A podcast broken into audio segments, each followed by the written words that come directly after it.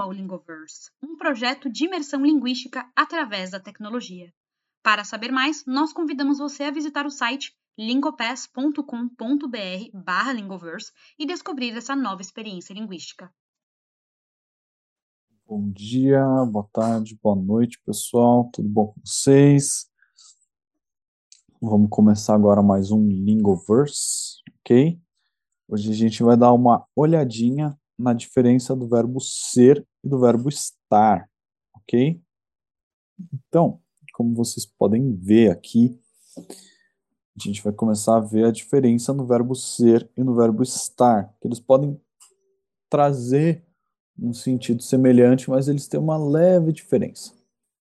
Que a gente vai começar, eu vou fazer a leitura de um texto e eu quero que vocês prestem atenção na hora que eu usar o verbo ser o verbo estar. Ok? Vou começar aqui. Temperatura nas alturas castiga os brasileiros em plena primavera. Entenda.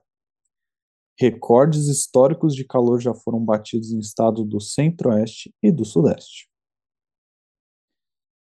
O verão só chega oficialmente no fim de dezembro, mas parece que a natureza decidiu antecipar seus efeitos com termômetros passando dos 40 graus Celsius desde a semana passada. O calor se tornou apenas uma parte no dia a dia dos brasileiros. As altas temperaturas também castigam até quem curte dias mais quentes. Eu gosto do calor, mas está bem complicado. É preciso ventilar e muita água o dia inteiro. Mas ainda não me rendi ao banho gelado confessa a psicóloga Jennifer Rodrigues.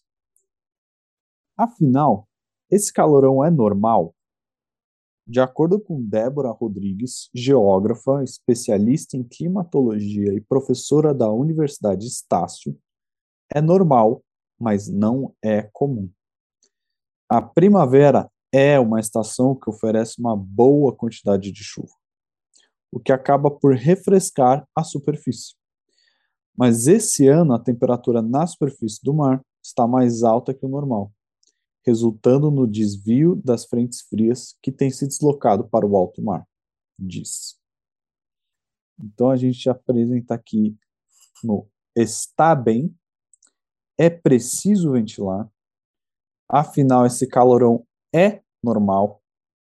Tem também aqui, ó, Estácio, é normal, mas não é comum. E a primavera é uma estação que oferece. E aqui o último verbo, o verbo estar. A temperatura na superfície do mar está mais alta que o normal. Então, a gente vê aqui que o problema apresentado no texto são as altas ondas de calor, que vem trazendo um desconforto para as pessoas. Ok? E aparentemente no texto, os brasileiros não estão gostando. Nós adoramos um calor, mas em excesso acredito que ninguém gosta. e a gente consegue ver que o texto ele fala um pouco de como funciona a nossa primavera e do porquê que mesmo sendo uma estação quente e sendo ela uma prévia do verão, ela é tão boa, porque ela é ela tem bastante chuva aqui, ó ela é uma, uma estação que oferece uma boa quantidade de chuva. Então, o texto ele traz essas questões para a gente em relação à característica do texto. Agora, vamos ver a situação aqui do verbo ser e do estar. Trazer para a luz onde é que está a diferença entre os dois. O verbo ser, ele representa uma estabilidade e uma permanência, enquanto o verbo estar representa uma transitoriedade.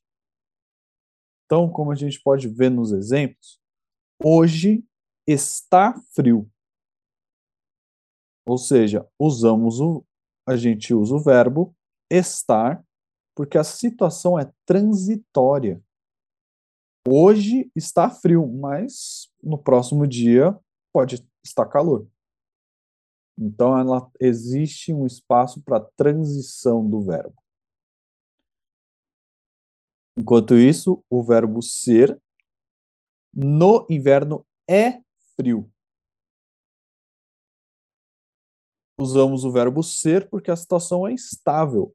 Em todos os invernos faz frio. Não vai ter uma mudança, não tem uma transitoriedade. Ah, esse inverno fez calor. Não. Esse inverno, o inverno sempre tem a característica de ser frio. Então ele é frio. Ok?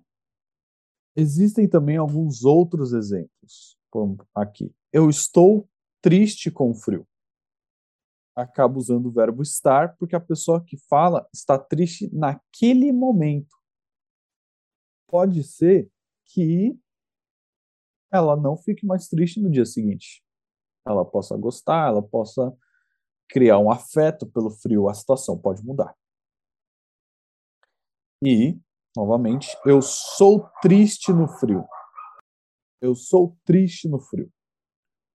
Vai ser usado o verbo ser, porque a pessoa que fala é sempre triste no frio. Não importa quantas vezes ela vai passar, ela não vai mudar a relação dela com o frio. Ela vai sempre ser uma pessoa triste no frio. E aqui a gente tem as conjugações do verbo. Então, eu sou, ele, ela, a gente, tu e você é, nós somos, eles, elas e vocês são. E agora o verbo estar, que é eu estou, ele, ela, a gente, tu, você está, nós estamos, eles, elas e vocês estão. Então, a conjugação deles é bem semelhante. Até mesmo nessa parte eles são bem semelhantes, ok? Então, a gente tem aqui um textinho, o qual a gente pode usar, é, o qual a gente pode completar com o verbo ser ou o verbo estar, tá? Então vamos lá, é um texto sobre o Greenpeace, do Greenpeace, de 29 de julho de 2021. Então, se o planeta vai ser o verbo ser ou o verbo estar, nesse caso, se o planeta está esquentando, por que faz tanto frio no Brasil? A gente vai usar aqui o está esquentando porque é uma situação transitória. Ok? ele está numa temperatura baixa e ele tá, está aumentando essa temperatura, ou seja, uma transição. Entenda como as mudanças climáticas estão provocando eventos extremos, como essa friaca no centro-sul do país. Então, as mudanças climáticas, como o próprio nome diz aqui, mudanças, é uma transição. Mudança climática, ela tá, ela está provocando. Ou seja, ela está trazendo essa transição na situação do país. Você pode estar se perguntando se existe aquecimento global e o planeta já está mais quente.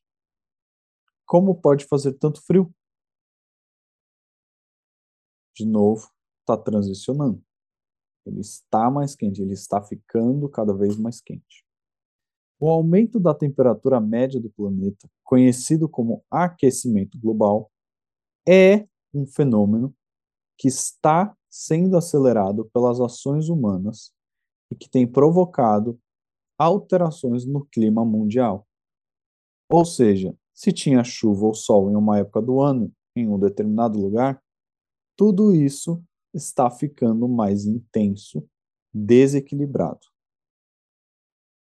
são os eventos extremos.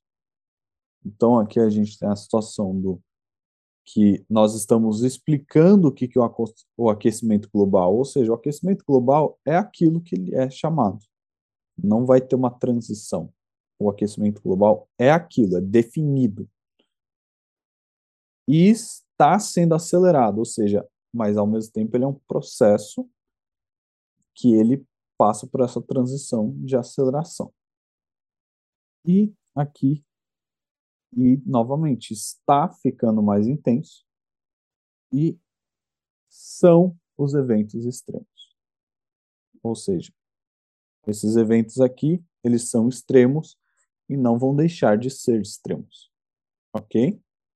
Ainda que a chegada de massas de ar frio seja comum nessa época do ano, elas estão ainda mais frequentes. Ok?